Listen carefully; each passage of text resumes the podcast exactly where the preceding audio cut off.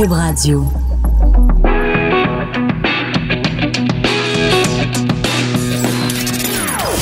Des opinions bien à elle. Sophie Durocher. Son franc-parler ne laisse personne indifférent. On n'est pas obligé d'être d'accord. Bonjour tout le monde, c'est Sophie. Bon début d'après-midi en ce merveilleux mercredi 5 décembre 2018. Oui, vous l'entendez dans ma voix, je suis enthousiaste, je suis pleine d'amour et de bienveillance. Mais tout ça, c'est un mensonge parce que dans le fond, je suis en beau joie le vert. Depuis que j'ai pris connaissance du discours en anglais seulement de la mairesse de Montréal, Valérie Plante, je ne dérougis pas, je ne décolère pas. Comment quelqu'un qui euh, est mairesse de la ville la francophone la plus importante d'Amérique dont le la, dans la constitution de la ville numéro un, la première phrase, Montréal est une ville de langue française. Montréal n'est pas une ville bilingue. Montréal n'est pas une ville anglophone. Montréal est une ville francophone dans la métropole d'une province francophone dont la langue officielle est le français pas compliqué à comprendre, Madame Plante. On va en parler sûrement un petit peu plus tard dans l'émission. Je reçois le rappeur et écrivain Biz des Locolocas et il vient nous parler de son livre Cadillac, mais on va sûrement revenir euh, avec euh, lui sur ce sujet de ce discours en anglais seulement de Valérie Plante. Un petit peu plus tard dans l'émission aussi, on va parler de cette controverse qui vraiment agite le Québec. Est-ce que dans le l'enceinte de l'Assemblée nationale à Québec, est-ce qu'il devrait y avoir un certain décorum ou c'est bien correct, chill, yo, pas de problème, on peut s'habiller n'importe comment, vu que de toute façon, il n'y a pas de code vestimentaire? À partir du moment où il n'y a pas de règles, on fait toujours bien ce qu'on veut. En tout cas, c'est ce que semble dire Catherine Dorion et euh, Sol Zanetti de Québec solidaire. On va en parler un petit peu plus tard avec la police de la mode, le fashion police. Jean Héroldi. Non, on va faire ça évidemment en toute en toute euh, sympathie. Là, c'est pas, on n'est pas là pour commencer à taper sur les doigts des gens puis leur dire comment s'habiller, mais on va réfléchir là-dessus cette notion-là de décorum. Mais d'abord, je voulais absolument parler ces jours-ci avec Émile Gaudreau, réalisateur scénariste, parce que je me dis, quand on est scénariste aujourd'hui en Amérique du Nord, en Occident, ça doit pas toujours être facile de faire rire les gens en tenant compte des sensibilités de chacun. Des gens qui se, sont en petite boule dans le coin quand on utilise des mots qui leur plaît pas. Euh, et euh, donc, je me suis dit que ce serait intéressant de lui en parler. Émile Gaudreau est au téléphone. Bonjour, Émile. Bonjour Sophie. Émile, quand on a fait comme toi, soit à titre de scénariste ou à titre de réalisateur, ou les deux, des films comme Nuit de noces, De père en flic, euh, Mambo Italiano, Le sens de l'humour, Le vrai du faux, Louis XIX, et là ton prochain film, Menteur, quand on a été associé de près ou de loin à tous ces films-là, comment on peut, en 2018, continuer à faire des films sans marcher sur les orteils de personne, puis en tenant compte des sensibilités de tout un chacun? Il me semble qu'on peut plus rien dire aujourd'hui en 2018. Euh, ben, moi, je pense que euh, moi, je suis un peu moins alarmiste, je dirais. je pense Tant mieux. Tant mieux. Je pense que le, le, le métier de, de, de, d'humoriste ou de gens qui font de la comédie, je pense qu'entre autres, c'est de sentir euh, l'air du temps, c'est de sentir la société dans laquelle on vit. C'est pour ça que des fois l'humour est, difficilement exportable parce que chaque culture, chaque pays, chaque mm-hmm. peuple a ses propres références. Et, et ben moi, il y a quelque chose que je trouve naturel là-dedans de s'adapter. Euh, on dirait que j'y pense pas. On dirait que je me, je me, je me retiens pas, en tout cas, je me censure pas. Et je pense que ça se fait progressivement pour tout le monde. C'est-à-dire qu'il y a des, il y a des blagues qu'on faisait il y a 30 ans, puis je pense que c'est une très très bonne chose qu'on puisse plus les faire maintenant. Tu sais, traiter quelqu'un de fif dans un, mais non, euh, puis rire là-dessus. Oui, mais en même temps, il y a une époque où c'était tout à fait normal. Tout le monde, on pouvait traiter tout le monde de tapette, on pouvait traiter hmm. les femmes de façon extrêmement misogyne, puis tout le monde était mort de rire. Et je pense qu'avec raison, il y a eu des gens qui se sont manifestés, qui ont, qui ont essayé de faire changer les mentalités, de faire changer les choses. Et les auteurs, je, pense qu'on s'adapte naturellement de là-dedans. Là. Puis je trouve ça normal, puis je trouve ça correct. Moi, je suis pas, j'entends souvent beaucoup, beaucoup de gens autour de moi, des amis, et tout le monde capote sur le politique correct en ce moment. Puis moi, je leur dis, ben chaque époque a eu ces, ces, ces, périodes où les gens gueulaient contre le politique correct. Puis là, en ce moment, c'est certains, certains groupes qui se manifestent. Puis là, il y a beaucoup, beaucoup de gens qui trouvent que ça n'a pas de bon sens. Moi, je dis, ben c'est s'il y a des gens qui souffrent, ben ils manifestent. Puis après ça, on s'ajuste. Puis après ça, il y en a hmm. qui gueulent parce que ça n'a pas de bon sens. Puis après ça, tranquillement, dans dix ans, on ne fera plus ces mêmes jokes-là -là, qu'on fait en ce moment, qu'il y a des gens qui trouvent ça euh, blessant. Ben écoute, je suis à terre. Je, je suis renversée. puis j'adore ça. Sais-tu pourquoi? Parce que, ben, on n'est pas obligé d'être d'accord. Puis je trouve ça intéressant. Et même, je te dirais, pour utiliser un mot que je déteste, rafraîchissant.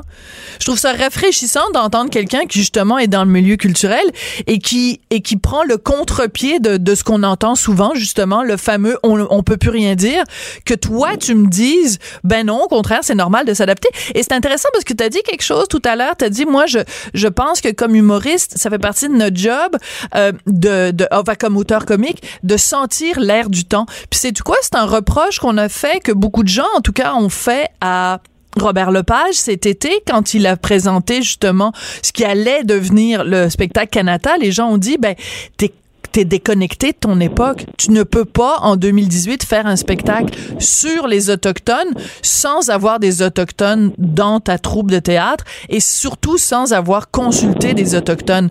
Donc, toi, tu dis qu'au contraire, ta job, c'est de constamment être sensible à l'air du temps. Oui, parce que quand quand euh, ton, ton, ton objectif c'est de faire rire les gens aux éclats, tu sais, c'est un objectif de fou là. Moi, je me trouve toujours fou d'avoir cette ambition là parce que c'est hyper exigeant. Puis c'est c'est Bon, on peut dire que t'as bien réussi jusqu'ici quand même là. Ben, je regarde la liste de tes films là. Tu nous as fait rire en torpinouche là au fil des ans. Ben merci, mais justement, il y, y, a comme une espèce de, de, de, réaction immédiate. Les gens rient, les gens rient pas. Euh, tu veux surtout pas avoir le un dans ta salle, tu sais, quand, quand tu fais une blague déplacée. Donc, pour moi, il y a, quelque chose de, de c'est une manière de survivre aussi. Et en même temps, je dois dire que moi, euh, et même aussi, je pense que je partage ça avec Louis-José Aude, avec qui j'ai beaucoup travaillé. Moi, naturellement, dans ma sensibilité, si je veux, je, je, je, je suis délicat envers les autres. C'est-à-dire que moi, hmm. blesser des gens, un, ça me fait ça me fait jamais rire de savoir que quelqu'un va souffrir d'une blague que j'entends même quand c'est pas moi qui l'ai faite. Donc déjà, moi, j'ai une espèce de, de, dans ma vie de tous hmm. les jours, je, je, je suis une bienveillance. Oui, puis je comprends quand quelqu'un, les gens souffrent, puis, mais tu sais, moi, je suis, je suis homosexuel, donc quand j'étais adolescent, hmm. euh, il y a très longtemps, j'en ai entendu des jokes de tapette, tu sais.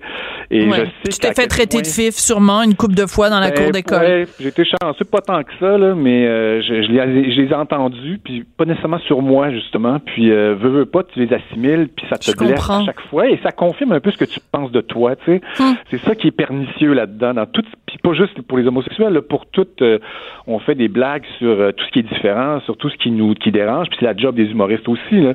Sauf que quand je trouve que c'est des blagues sur des gens qui n'ont pas de pouvoir, hmm. sur des gens qui souffrent au quotidien d'une situation qui est pas facile, puis qu'on on, la connaît, on, on, est conscient toute la gang. Mais ben là, je trouve qu'à un moment donné, c'est plus drôle, c'est juste méchant. Alors que je trouve qu'on peut faire de l'humour sans, sans attaquer les gens qui sont en dessous de nous. D'accord, je comprends, mais je te donne un exemple, OK? Quand, par exemple, on fait euh, une blague sur une personne transgenre, je pense à cette fameuse publicité, là, qui avait, je sais pas si tu te rappelles de ça, c'était une compagnie euh, d'immobilier qui disait, bon, il faut, il faut vendre la maison parce que papa est devenu maman. Bon, puis euh, il y a des, des, des, personnes transgenres qui avaient dit, ben là, vous êtes en train de stigmatiser les personnes transgenres en disant que quand quelqu'un de, change de sexe, ben ils ont été obligés de vendre la maison, puis c'est un traumatisme pour les enfants.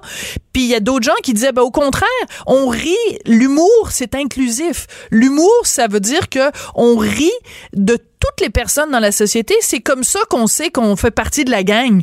Si dans une cour d'école, tu ris de tout le monde, sauf du gars à lunettes, ben le gars à lunettes, il va venir te voir en disant, mais pourquoi tu ris tout le monde puis tu ris pas de moi? Ouais, mais ça dépend du gars à lunettes.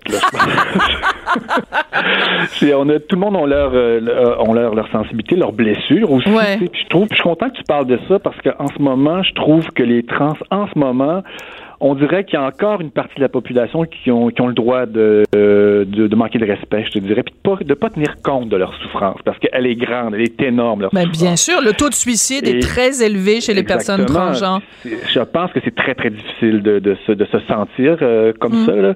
Et c'est sûr que s'il y a une publicité qui peut avoir l'air, je pense, un peu inoffensive, effectivement, puis je pense que les gens qui l'ont fait n'avaient pas de mauvaise intention, mm. euh, sauf que si les gens, si, mettons, toi, tu es trans, puis tu trouves ça très, très difficile de depuis longtemps, puis tu n'as jamais été accepté, mm. puis ça fait longtemps qu'on fait des jokes là-dessus, et tout ce qu'on dit sur toi est toujours un peu négatif, je pense que tu développes une hypersensibilité. Je comprends. Et là, quand soudainement il y a un publicitaire qui parle de ça pour faire vendre quelque chose, c'est sûr que tu vas peut-être surréagir, mais hmm. ta réaction va être à la hauteur de ta souffrance. Ça fait que moi, je suis un peu nuancé là-dedans, c'est-à-dire que oui, il faut, on peut, faut pouvoir en parler, mais je pense que ceux qui sont le mieux placés pour dire qu'est-ce qui est blessant, ben c'est ceux dont on parle. Oui. Mais j'aime beaucoup. Que je ne pas avec un gars, euh, un, gars trans ou une femme transsexuelle puis leur dire ben non, tu devrais rire, c'est pas méchant. Ben, ben non. Si la personne est attaquée, ben elle, elle va me le dire, puis je vais dire ok, bon, je suis désolé, tu sais. Mais il faut en tenir compte, je pense. Mais j'aime beaucoup ta phrase, puis je l'aime tellement que je l'ai noté. La réaction est à la hauteur de ta souffrance. Tu sais, je, je, il faut tenir compte de ça, puis je, je t'entends tout à fait, puis je trouve que c'est une façon très intelligente et très intelligente de, de le formuler. Écoute, euh, on, on, voulait te recevoir pour parler de ça parce que récemment, euh, il y a un organisme Diversité artistique euh, Montréal qui a émis un certain nombre de recommandations et parmi les pour euh, qu'il y ait une plus grande intégration des communautés culturelles et une des recommandations c'est qu'il y ait un comité d'experts qui se pencherait sur les scénarios de film québécois qui va recevoir de l'argent public et que ce soit ce comité d'experts qui s'assure qu'on ait un une représentation positive des communautés culturelle et deux, qu'il y a une certaine représentativité des membres des communautés culturelles. Là, je me disais, Émile, il fait, il écrit des scénarios, il réalise des films. Qu'est-ce qu'il pense de ça, lui, l'idée qu'il y a un comité d'experts qui se penche sur son scénario puis qui lui disent, mais t'as pas assez de musulmans, t'as pas assez de noirs, t'as pas assez de nains, t'as pas assez de bon. Qu'est-ce penses de ça? Ben, j'adorerais ça. Ah! ben non, ben non. Euh, ben c'est sûr que c'est sûr que c'est. C'est ton humour, ça, oui. Oui, oui, ben écoute, parce que c'est vrai qu'il y a personne qui veut euh, déjà, tu sais, non, effectivement, quand tu crées quelque chose, euh, tu veux pas que des gens qui, qui, qui, ont un agenda d'une certaine façon viennent mm. juger chaque phrase que tu écris, mais en même temps, moi, tu sais, ce, ce, ces recommandations-là, tu sais, euh, les quotas, puis ces, ces, comités-là, on dirait que je le, je le prends plus comme une espèce de Hey, entendez-nous, tu sais. Hmm. Je pense, je pense pas que ça va se rendre jusque-là. Je pense pas que non plus on va se rendre jusqu'à avoir des quotas de, de, de, de personnages qui, qui sont des, qui sont racisés. Tu sais, je pense pas qu'on va se rendre jusque-là. Mais je pense que euh, ces, ces manifestations-là, c'est des coups qui, qui, qui, sonnent fort parce qu'effectivement, on entend ça, qu'on a mm. une grande réaction. Mais en même temps, je pense que c'est bon d'une certaine façon parce que ça fait réagir. Moi, ça me, ça me conscientise aussi tout ce qui s'est passé. On en a parlé tout à l'heure l'été passé euh, avec Robert Lepage. Mm. Euh, je pense que même Lorraine Pétan en a parlé. Là, je disais un, un, article, c'était au cœur de ça. Mais je pense que ça a comme fait en sorte que tu dis oui, mais c'est vrai mm. que on a une société où on a quand même, on est métissé quand même d'une certaine façon. Et c'est vrai quand tu tu regardes qu'est-ce qu'on fait, ça, on, le, on le voit pas ça. Ben moi, je, trouve qu'il y a quelque chose là de, c'est un bon message qui est peut-être, qui est peut-être, qui doit être dit en ce moment, qui est dit en ce moment peut-être de façon très forte, puis qui fait un peu peur. Mais je pense que le message est bon, puis je pense qu'en ce moment, je le sens auprès des gens que je côtoie là, dans, qui c'est des créateurs. Je pense qu'il y, a une volonté de justement se dire, ben, ce serait le fun que que ce qu'on fait représente un peu plus. Puis moi, tu vois, le film menteur que, que je viens de faire, ben, je, je me suis dit, je me suis posé la question, je me suis dit, ben, coudonc, y a-tu des personnages dans mon film qui pourraient être noirs, par exemple, et que ils n'ont pas, ils ont pas de couleur en ce moment. Et vraiment, j'avais un personnage que je, pour un acteur à qui je pensais. Puis finalement, ben, c'est Didier Lucien qui fait ce personnage-là, et il est génial. Je le il est toujours pratique, Didier Lucien, parce que il est ben, bon. fait, oui. Puis il est une minorité, fait que c'est pas. Non, je te taquine. C'est c'est mon, mon sens de l'humour à moi. mais, mais t'as raison. Parce il est sous-utilisé, Didier. Il est sous-utilisé, puis il est brillant. Mais t'as raison, Sophie, parce que j'ai fait des auditions, puis il était vraiment de loin le meilleur. Je voyons, je peux pas croire que je vais prendre du Lucien. Je voulais, je voulais avoir des nouveaux visages, mais il ben était vraiment meilleur que tout le monde, mais aussi parce qu'il a un talent fou. Ben oui. Et, dans mon film aussi, il y avait des petits rôles. Puis euh, quand j'ai fait ces auditions-là, j'ai dit, ben, lui pourrait faire un ministre à quelque part, tu sais. Ben oui. je trouve que le film est meilleur parce qu'il représente plus. Euh, c'est excellent. Ben c'est une très belle. Ça fait réfléchir, puis je trouve, je trouve ça, je trouve que c'est positif en tout cas pour moi là. Ben écoute, si ça permet de donner plus de jobs à des, comédiens qui sont là et qu'on ne voit pas suffisamment, évidemment, tant mieux. Puis c'est bien aussi de, développer ce réflexe-là. L'autre jour, je parlais à Ken Scott euh, et il me disait la même chose que toi. Il disait, moi, je maintenant, je regarde mes scénarios en me disant, ben dans le fond, le policier ou le ministre ou le, dentiste, pourquoi il serait pas noir? Pourquoi il serait pas musulman? Pourquoi il serait pas ci, c'est ça? Dans le fond, c'est juste que ça a été comme un déclencheur qui a fait en sorte que tout le monde s'est dit, ben dans le fond, pourquoi on, on, on, fait toujours appel aux mêmes comédiens. Écoute, on écoute un extrait de la bande-annonce de ton film ah, Menteur, parce que la bande-annonce vient de sortir, mais écoute, c'est longtemps à l'avance, là, le, le matraquage publicitaire. Un teaser, oui. on appelle ça un teaser, c'est-à-dire une pré-bande-annonce d'une minute où c'est quatre scènes du film qu'on a mis ensemble, mais au mois de mars, ben il y a une vraie bande-annonce de deux minutes et demie qui va sortir, mais ça, c'est toujours pour, Noël, on a toujours un petit un prix de bande-annonce qu'on appelle un teaser. OK. Bon, on écoute ça, cette pré-bande-annonce. Ça, c'est comme un, en tout cas, je ferais, j'allais faire une métaphore sexuelle, mais je pense que je vais laisser faire. C'est comme des préliminaires avant de passer à la, vraie affaire, mais c'est parce que tu ben, On pourrait en parler après, si tu veux. on pourrait parler de, sexe. de sortir un film l'été entre deux Avengers. On ah, ben non. Après. OK, parfait. On écoute l'extrait, puis euh, on, on s'en parle après. D'accord. Je sais pas c'est quoi le cauchemar d'être le frère d'un mythomane. T'as toujours une belle raison pour tes retards. Ton sel a plus de batterie. T'as jamais de signal? Ça fait 10 ans que t'es chez le dentiste. Ça fait 16 crevaisons en 8 mois. T'as pas failli faire le camp d'entraînement du Canadien. T'as jamais couché avec 33 femmes dans tes vies. Ouais, non, ça c'est vrai. Oh, ouais? Oui. Oh, wow. Good job. Good job. Hey, juste 33, il me semble, c'est pas beaucoup. Non, ben on, on s'est on s'est retenu.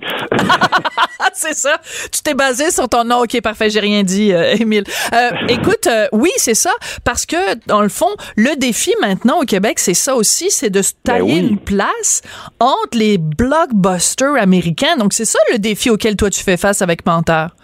Absolument, absolument. Puis comme avec ben, les films que j'ai sortis, on sort vraiment après, une semaine après Spider-Man, puis on sort une semaine avant le livre de la jungle, tu sais. Ouais. Des films de 200 millions. Donc, euh, oui, c'est évident qu'à Noël, nous, pendant les gens qui vont aller au cinéma, s'ils voient pendant une minute, ils savent qu'il y a un film avec Louis-José Hood qui s'appelle Menteur, ben déjà, on commence à semer quelque chose. Puis après ça, ben, au mois de mars, il va y avoir une vraie bande-annonce, puis la campagne va, après ça va, accélérer. Mais c'est un immense défi de se démarquer, puis que les gens maintenant l'espèce de petite étincelle, le, goût d'aller au cinéma, puis qui, qui, après avoir fait une semaine de travail, euh, d'être fatigué, de dire je vais aller voir ce film-là plutôt qu'un autre, c'est un, un gros défi.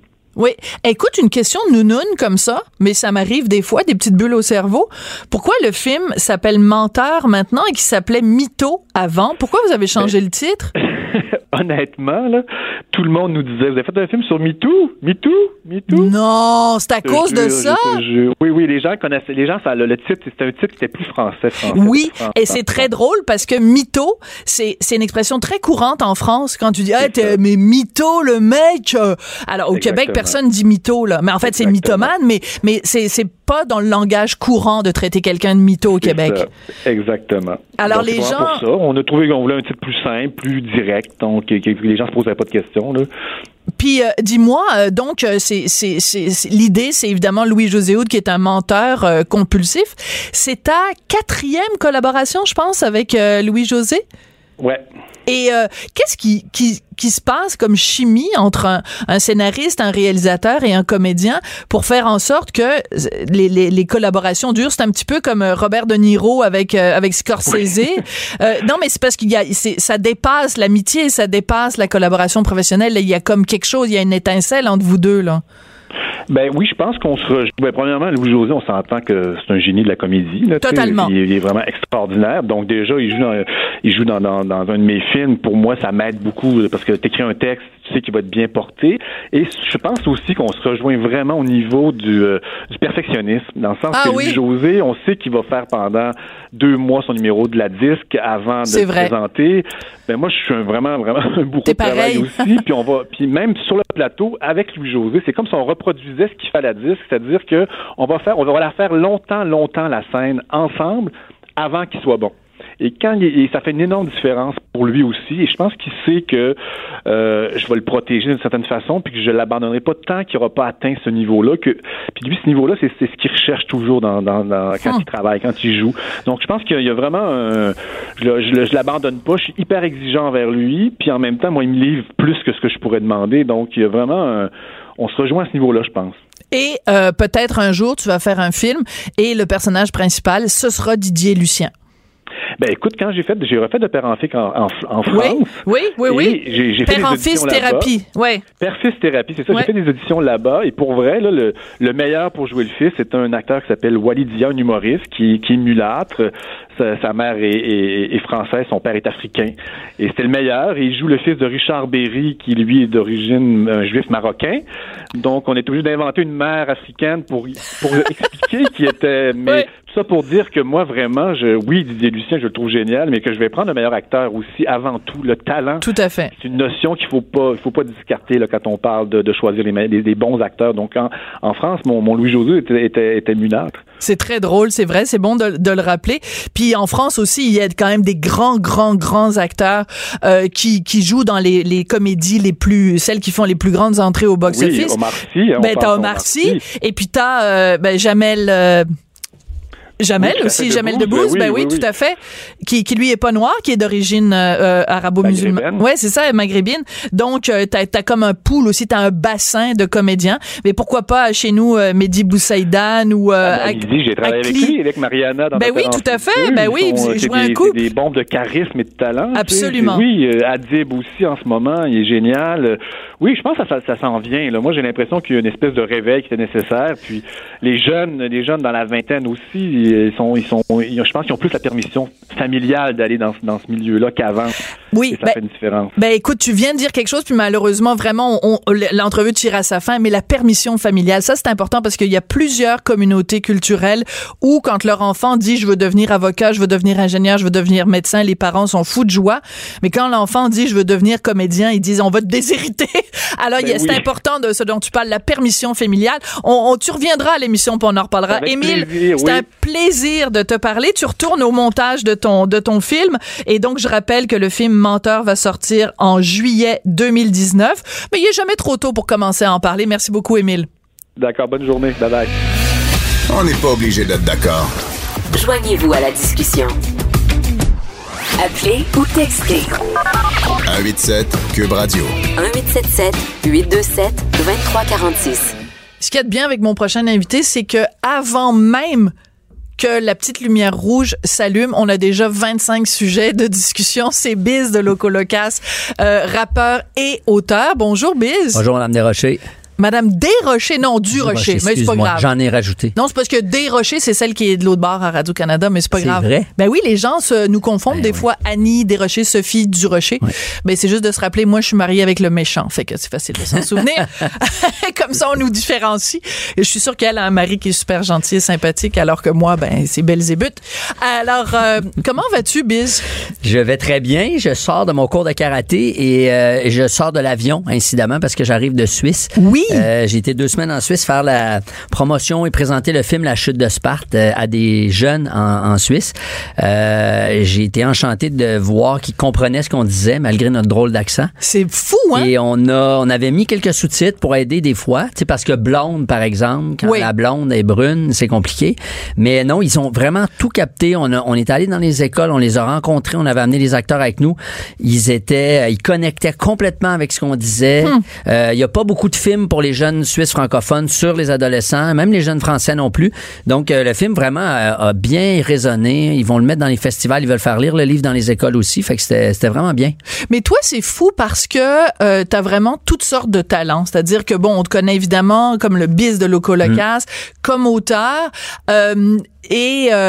C'est, c'est, c'est différents chapeaux que tu portes, puis on connaît aussi le militant biz, euh, la grande gueule, le gars Ouais. qui défend le français, qui défend euh, euh, une, une certaine idée du Québec, et tous ces sujets-là, on les retrouve dans ton livre. Et euh, avant que tu arrives, on se disait, c'est fou parce que Cadillac, donc ton nouveau roman, ça parle de hockey. Le, Ouais. le personnage principal, c'est quelqu'un qui devait avoir une brillante carrière euh, à la LNH et qui finalement a eu un bête accident et sa carrière est complètement euh, foutue. Donc ça parle de ça. Ça parle aussi beaucoup de la présence des Autochtones en Amérique du Ouais. Nord.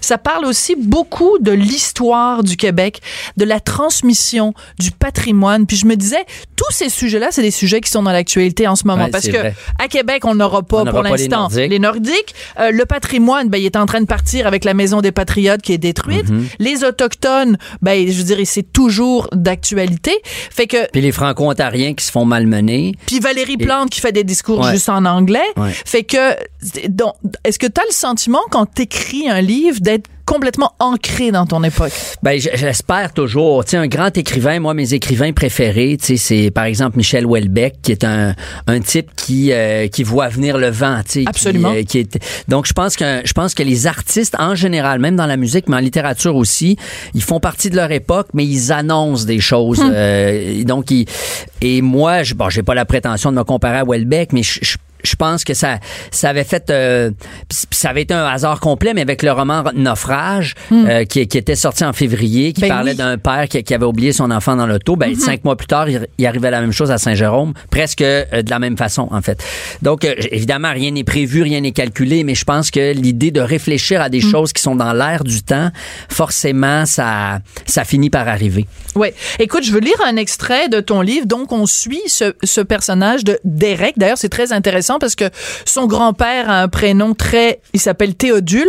Son père s'appelle Maurice. Cadeau de Dieu, en fait, Théodule, oui. Ouais, son père s'appelle Maurice, puis lui s'appelle Derek. Puis sa sœur s'appelle Jenny, puis son frère Michael. Je me dis, c'est pas anodin le choix même de tes prénoms. Ben non, c'est ça. Il y, a y toute une réflexion sur l'identité par Bon, rapport au, choix Ouais. des prénoms parce Ouais. que parce que souvent quand les parents parlent pas anglais, ben ils appellent leur enfant Steve ou Devon ou- Kevin. ou, Kevin ou alors euh, tu sais Steve ben, c'est un surnom. Le vrai Ouais. prénom c'est Steven. Ouais. C'est donc c'est comme appeler son enfant Jeff ou Sébastien ou c'est c'est comme on, donc on- c'est la preuve qu'on maîtrise pas bien l'anglais c'est c'est qu'on on appelle notre enfant avec un surnom. Donc moi effectivement la réflexion les deux parents qui sont euh, des gens d'asbestos un mineur et une madame d'asbestos des, des gens très simples euh, mais qui veulent que leurs enfants réussissent pour accentuer leurs chances de réussite et les mettre dans le grand monde, leur donne des prénoms en anglais, alors que Céline Dion n'a pas eu besoin d'avoir un nom en anglais pour réussir. là. Oui, puis tout à fait. Puis tu vois, Céline, elle a appelé, bon, René Charles, c'était évidemment euh, un lien, un clin d'œil au nom de son mari, mais elle a appelé ses deux enfants Nelson pour Nelson Mandela et Eddie pour Eddie Ouais. qui est la première personne qui lui a donné sa chance euh, dans le dans le domaine de la chanson. Mais ce qui est intéressant, c'est que ton personnage donc de, de Derek, euh, à un moment donné, se rend compte de façon tout à fait fortuite qu'il est un descendant du fondateur de la ville de Détroit. Moi, j'ai un problème dans mes oreilles, je sais pas. Est-ce qu'il y a un problème en ondes aussi? Non, c'est juste moi dans mes oreilles. Bon, il y a un petit problème d'écouteur. Euh, je me demandais juste si toi, toi, t'as pas de problème. Non, moi, ça va. toi, ça va Ça va bien. bon, bien. parfait. Et donc, euh, et il s'en va à la recherche en quelque sorte de ses racines. Et à travers le personnage de Derek, en fait, c'est un petit peu aussi l'histoire du Québec Ouais. qui cherche ses racines, qui est comme à cheval entre l'Amérique, le- la France, le français, l'anglais. euh, Puis le rêve, le rêve brisé aussi de Derek, euh, qui ne pourra pas jouer dans la Ligue nationale, pose la question, ben qu'est-ce qu'on fait après? Donc Ouais. si par exemple on ne devient pas indépendant comme peuple, qu'est-ce qu'on fait après? C'est une question. Effectivement, tu tu, tu ce personnage-là porte un peu le destin, l'histoire Mm. et le destin du Québec euh, dans son parcours. Mais plus que ça, à un moment donné, tu as une réflexion euh, sur plus au-delà du Québec, puis au-delà de l'Amérique, c'est l'Occident au complet. Je vais juste en lire un petit extrait. De nos jours, l'Occident chante les vertus de la diversité sur tous les tons, mais cette mosaïque multicolore masque une désolante uniformité de pensée. Ici comme ailleurs, tout le monde poursuit le rêve américain avec des Nike aux pieds et parle anglais dans un iPhone. Rien de plus homogène que la diversité factice d'un monde sans frontières façonné par les multinationales. C'est fort en torpinouche ce passage-là. Et ce, ce qui est d'autant intéressant, c'est que ce- celui qui dit ça dans le livre, c'est un Amérindien justement de, de la région de Détroit. Puis effectivement, moi, ça, m'étonne toujours quand on voit les annonces de Benetton ou, ou toutes couleurs unies. Ouais. Mais dans le fond, euh, il y, a, il y a des gens qui voudraient nous faire à croire qu'un monde sans frontières, ça serait un monde euh, diversifié. Or, ceux qui veulent pas de frontières, ce sont précisément les multinationales uniformisantes. Les Nike, les, les ExxonMobil, les McDo, qui veulent que de Dubaï à Buenos Aires, tout le monde mange un McDo, tout le monde parle un iPhone, tout le monde joue à Fortnite. Et, où la, ce qui permet la diversité, les diversités culturelles et linguistiques, c'est précisément les frontières. Ouais. Donc toi, t'es pour les Ah frontières. oui, absolument. Mais la frontière, il faut la voir comme la peau, par exemple, est une frontière. La, Ouais. Ma peau m'empêche de me dissoudre de- dans- avec, avec toi, par exemple, quand Ouais. on se rencontre. Pourtant, c'est pas parce qu'on a des frontières euh, définies d'humain Mm-hmm. à humain qu'on peut pas se rencontrer, qu'on peut pas échanger, qu'on peut même, euh, je veux dire, s'interpénétrer physiquement. Ouais. Mais, mais, mais, mais l'un et l'autre, on reste des, euh, On reste soi. des, identités distinctes. Alors, si j'avais quelqu'un de, de, de, disons, d'une certaine gauche qui t'entendait en ce moment, Mhm. il dirait, ben, biz, on le sait bien, le nationalisme québécois, le repli sur soi, Ouais. la peur de l'autre. Qu'est-ce que tu réponds à ça? Oui, ben moi, j'ai absolument pas peur de l'autre. Je veux dire, j'arrive de Suisse, justement, où j'ai constaté qu'il y a une frontière suisse. La Suisse ne fait pas partie du monde de, de l'euro, par exemple. Oui, la Suisse a son propre franc. Et que la Suisse existe, que les traditions suisses existent, euh, que la Suisse reçoit malgré tout beaucoup d'immigration. Mais comme la Suisse n'a pas eu de colonie, Mhm. en Afrique, par exemple, c'est une immigration qui est plus, euh, euh, par, par exemple, qui est plus slave, qui est plus, euh, qui est plus occidentale, mais qui est, qui est quand même de l'immigration aussi.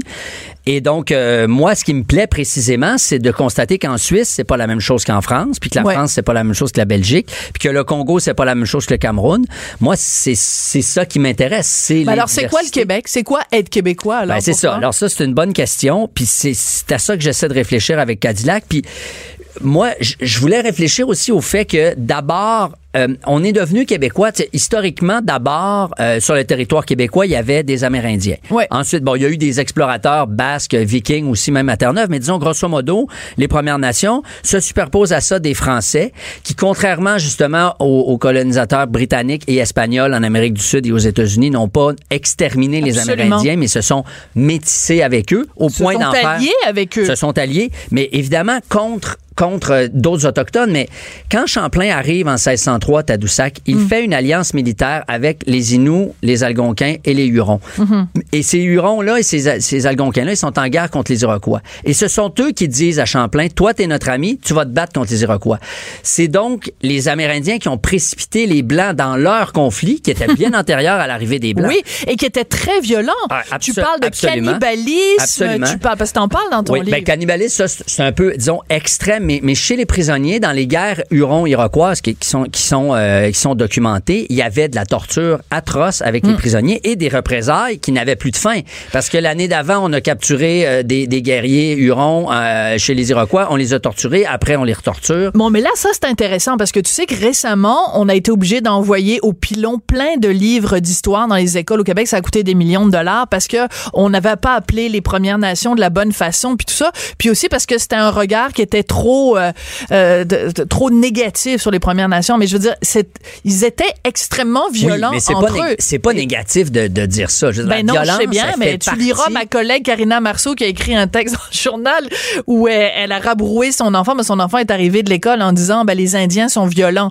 Ben oui. non, mais les Amérindiens, premièrement, dans leur société, à leur époque, n'étaient pas plus violents que les Européens de l'époque Ben, ou que, c'était que une les époque Africains. où tout le monde était violent Oui, avec ça- tout le monde. Ça n'a pas changé. Moi, la violence, là, ça fait partie pour moi de la nature humaine, individuelle et collective. Cependant, dans les livres d'histoire, moi, je, je me, je me souviens qu'on passait pas beaucoup de temps avec les Amérindiens. On passait pas beaucoup de temps à dire à quel point ils nous avaient transmis des équipements euh, technologiques pour, pour passer au travers l'hiver. Il y avait une exposition qui avait eu lieu au Centre des sciences où on disait, par exemple, les lunettes de soleil avant Ray-Ban, c'était des, des lunettes en os avec une petite fente. Oui, le, les- le les costume, Esquimaux. le costume des astronautes est calqué sur les anoraks Ah. esquimaux où il y a pas de il y a pas de zipper, c'est juste des pour limiter les les, les, les, les trucs d'air. Comme le velcro, ouais, de- c'est- juste des couches qui se Ah, je savais pas ça. Je savais Il pas. n'y a pas d'ouverture ou Ah. on minimise et c'est des grands pans qui descendent entre les jambes pour protéger justement les euh, la fourrure est à l'intérieur, le cuir devrais le être historien. D'ailleurs, il y a beaucoup de références historiques dans ton livre. Écoute, B, je veux absolument pas qu'on se quitte sans que tu aies réagi à deux choses. Premièrement,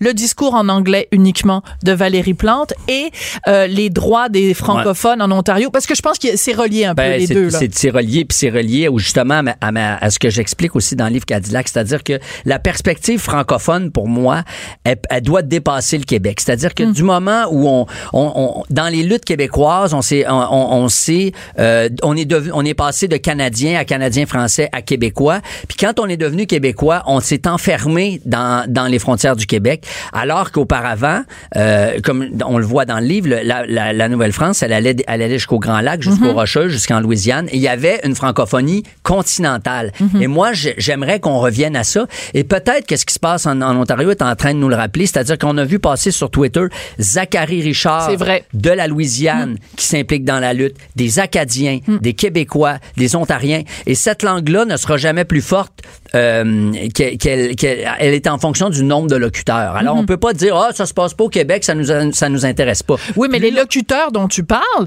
de justement en Ontario, même si on parle, euh, ils, seront considérés comme des francophones, à la maison, ils ne parlent pas en français Ben, à leurs enfants. c'est-à-dire que ça va se perdre. Oui, ça dépend encore là des gens. Moi, j'en connais des gens, des communautés qui parlent français, mais évidemment, c'est toujours la question du nombre. hein. C'est le nombre qui fait qu'une langue survit ou non. Mhm. Et c'est pour ça que la langue, c'est un droit collectif et qu'il faut s'en préoccuper.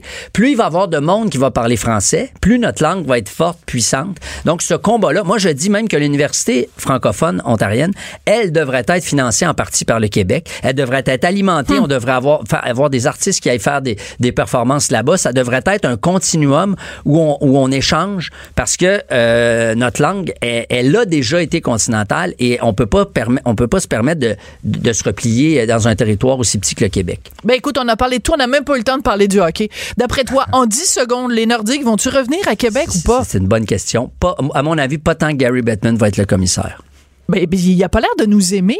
Ou alors c'est Pierre Carl qui l'aime pas. Ou je sais pas, il y a quelque chose qui se passe avec Gary Bettman, là. Je pense que c'est le marché. euh, On est trop petit pour lui. Ce qui est terrible, c'est que le- Il trouve pas que les filles de Québec sont assez belles. C'est les filles les plus belles au monde, les filles de Québec. Je viens de Québec, je peux te le confirmer. Ah, barnouche des méchants Puis tu pétards. sais pourquoi? C'est parce que quand le bateau des filles du roi arrivait, il arrêtait d'abord à Québec. Ah, ben là, toutes Après les ça, plus belles descendaient. Après ça, à Montréal. OK, fait que là, t'es en train de dire que les filles de Trois-Rivières sont moins belles que les filles de Québec et que les filles de Montréal sont moins belles que les filles de Trois-Rivières qui sont moins belles que les filles de Québec. C'est de la géographie.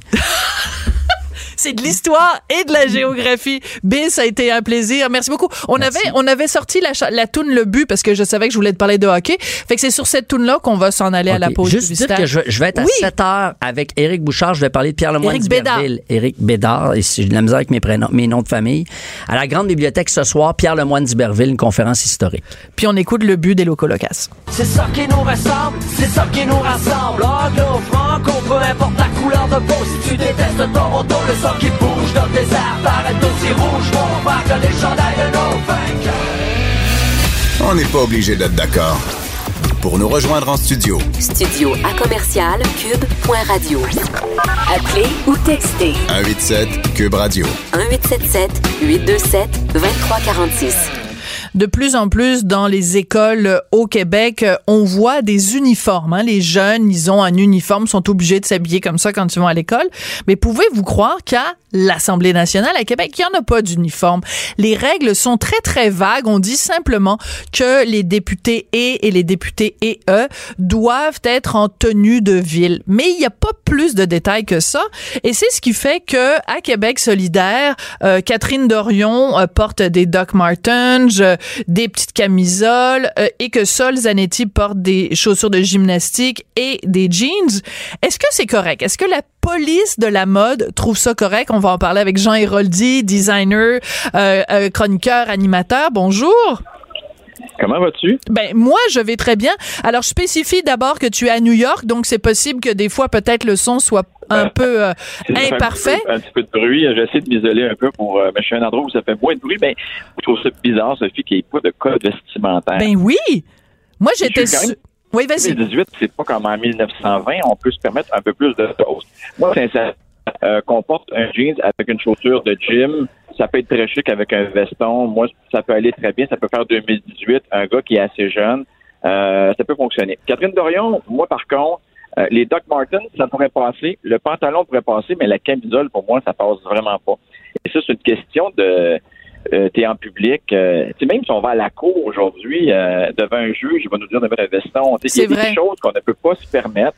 Euh, mais c'est vraiment bizarre qu'il n'y ait pas de code vestimentaire plus sérieux que cela. Puis, sincèrement, moi, je suis pas pour le code vestimentaire qui est resté pareil comme dans les clubs de golf qui sont privés, que ça prend des bons ou des genoux et tout ça. Ça, je suis pas d'accord avec ça. Mais je trouve que quand même, ça prendrait un petit guide. Et la raison à tout ça, c'est un peu comme tu disais tantôt, les uniformes scolaires. Ma fille euh, fréquente euh, le, collège euh, Saint-Anne à la Chine. Il y a un uniforme. Les petites filles sont toutes pareilles. Les petites filles ressortent, c'est leur personnalité, c'est ce qu'elles ont à dire également c'est pas l'habillement. Tandis que là, on est en train de faire avec Québec solidaire, c'est de parler plus de leur habillement que de ce qu'ils ont à dire vraiment. Et même, on le sent un petit peu plus dans la révolution, un peu comme Sophia Nolin, quand elle arrive, pas de soutien-gorge, c'est son droit. Mais euh, chez elle, quand tu es en public devant les gens, et encore plus quand tu représentes les gens, tu dois avoir un certain... Euh, être mieux habillé que pas assez bien habillé, sans te costumer, ça, je suis d'accord. D'accord. Alors moi, je trouve ça très intéressant que tu rebondisses sur Safia Nolin, parce qu'il faut se rappeler, donc c'était il y a deux ans ou trois ans, je me souviens plus. Euh, elle était arrivée donc euh, au gala de la disque avec des jeans vraiment très très serrés, un t-shirt de Jerry Boulet, une petite veste en laine, des souliers de gymnastique vraiment crottés noirs, euh, euh, et donc les gens avaient mal compris. Les gens pensaient que on critiquait Safia Nolin parce qu'elle portait un t-shirt de Jerry Boulet. C'est pas ça. C'est que on, on demandait pas, en tout cas moi, en tout cas, je demandais pas qu'elle arrive là avec une robe à paillettes si c'est pas son style vestimentaire. C'est juste une question de reconnaître les circonstances où on est. Quand on va à un enterrement, on s'habille propre par respect pour les gens qui sont autour de nous. Quand on sort les poubelles, ouais, quand on sort les poubelles, on s'en torche de comment on s'habille. C'est pas grave il faut évoluer parce que même quand on va à des funérailles avant, c'était tout le ben, monde était habillé en noir. Ça n'existe plus aujourd'hui. Là. On juste puis souvent, on s'habille par rapport à la personne qui est décédée. Je veux dire, si la personne était tout le temps en t-shirt avec euh, une tête de mort, euh, c'est pas nécessaire d'aller au, funérailles avec un, un, un tuxedo. À un moment donné, faut, faut, il y, a autre chose qu'il faut regarder. Mais dans le cas de l'Assemblée nationale, moi, j'ai l'impression que c'est vraiment plus comme un. Puis il y a beaucoup de gens qui se servent de ça pour se faire connaître un peu plus. Parce que moi, sincèrement, Catherine Dorion, là, à part l'avoir vu avec la photo, les docs, je savais même pas c'était qui. Je l'ai vu quelques fois aux nouvelles, mais ça n'a pas été mon intérêt. Parce que là, à partir d'aujourd'hui, je sais c'est qui. Donc, il y a ce côté-là qui est peut-être positif pour elle, mais l'autre côté négatif, je pense que tout le monde, euh, pour qui elle représente, elle dit, je veux être comme j'étais avant, que les gens ils m'ont élu pour ça. Elle n'a pas tort, mais il faut juste comme remonter un peu d'une coche pour avoir le respect aussi des autres personnes qui sont avec toi. C'est ça. C'est-à-dire que moi, c'est ça, on je pense qu'on a peut-être entendu les mêmes entrevues qu'elle a données où elle s'est justifiée dans le journal et tout ça. Elle dit, écoutez, moi, je m'habillais comme ça parce que je suis issue du milieu communautaire, du milieu culturel. Euh, tu sais, moi, je, je, j'ai une fille de Québec, là. Je veux dire, c'est comme ça que je m'habille. Euh, donc, elle dit j'ai pas envie de me déguiser. Puis j'aimerais ça qu'en parler avec toi de cette notion-là de se déguiser. Il y a beaucoup de gens pour qui le fait de s'habiller propre, c'est comme se déguiser, mais il y a moyen de s'habiller propre puis que ce soit qu'on se reconnaisse quand même là, c'est pas c'est pas on demande une tenue de aujourd'hui là, euh, c'est pas nécessairement d'avoir de la paillette, d'avoir un costume, ben d'avoir une cravate, d'avoir une chemise qui est en polyester. Elle peut, elle peut aller vraiment à plusieurs endroits, avoir un style un peu plus grunge mais qui fait chic. Euh, c'est sûr que la camisole, pas de manche, ça, moi, ça, ça passe vraiment pas. Moi, la tuque, pour moi, ça peut passer. Parce que je me dis, ah! c'est le chapeau de 1930. Ah, ah, ben c'est intéressant. Parce que elle, elle euh, dit que justement, elle portera pas la tuque. Elle portera pas la tuque à l'Assemblée nationale parce qu'elle dit que ça lui fait penser quand elle était, quand elle allait euh, au cégep ou euh, au secondaire que justement c'était interdit de porter un couvre-chef. T'as pas le droit d'une casquette, t'as pas le droit de bon. Puis elle dit que c'est comme un relent de ça et qu'elle portera pas la tuque. Alors que toi, tu dirais la, la, la police de la mode de Jean Héroldi, toi tu dirais c'est correct. Tu lui donnerais pas de contravention de style pour ça. Non, mais ça dépend de la tuque qu'on porte encore une fois. ah oui, ça la dépend de la tuque. Non, la casquette, tu rentres pas dans un endroit public avec une casquette sur la tête. Ça, c'est, mais c'est une belle tuque qui est plutôt chic. Ça peut, ben, c'est plutôt chic, là. Je veux pas dire une tuque en paillettes, encore une fois. Mais une, une tuque avec ta coiffure qui est bien mise, t'es bien maquillé, t'es bien, ben, ben, bien, maquillé, encore là, c'est un choix. Mais, euh, il faut juste un minimum, faut se forcer un peu dans, dans le sens que, euh, pour le respect des gens, qu'on représente. C'est pas vrai que les gens, de toute façon, on l'a vu au Gala de la Disque avec Safia, mais oui. les gens, sont publics, qui l'écoutent, puis qui sont peut-être assis dans leur salon avec des jeans avec des trous, ben ils aiment ça voir des gens qui sont un petit peu plus chics parce qu'ils sont là pour les faire rêver. Ouais. Euh, il y a une notion qui est vraiment intéressante, c'est la notion du décorum. Euh, et je trouve que ça, ça se perd. Et c'est pas le décorum, c'est pas quelque chose d'étouffant. C'est pas quelque chose de brimant. C'est pas quelque chose de, de c'est pas une prison. C'est, je trouve que c'est une question d'élévation. Le décorum, c'est une façon de dire, ben, écoute, quand t'es en interaction avec les autres, par exemple, tu, moi, quand je vais dans un magasin puis que la vendeuse ou le vendeur me mâche la gomme en pleine face, ça m'écœure parce que je trouve que il y a un certain décorum à avoir, un certain un, certain respect dans le l'interaction entre les êtres humains. Et euh, mais je trouve que puis des fois je m'entends parler en disant le mot décorum puis ça sonne matante mais est-ce que c'est vraiment si matante que ça le décorum? moi, je le vois même dans les écoles, c'est comme la politesse de tenir la porte, de dire merci. Tout ça, ça fait partie de tout ça. Et les jeunes aujourd'hui sont peu éduqués euh, de cette manière-là. Donc, euh, c'est, ça devient plus difficile. Effectivement, on doit passer un peu pour mon oncle puis ma tante, mais ça fait partie de ça. ça fait partie. Euh, c'est nous autres aussi qui va avoir ça puis qui veut voir ces gens-là qui sont qui sont bien habillés, qui sont. Mais en même temps, on leur laisse on leur laisse la place suffisamment, qui, qui, qui consultent un bon styliste là, qui ne se sentiront pas costumés. Mais non, mais c'est ça. il faudrait que tu ailles euh, à l'Assemblée nationale et que tu fasses, je sais pas moi, une émission spéciale.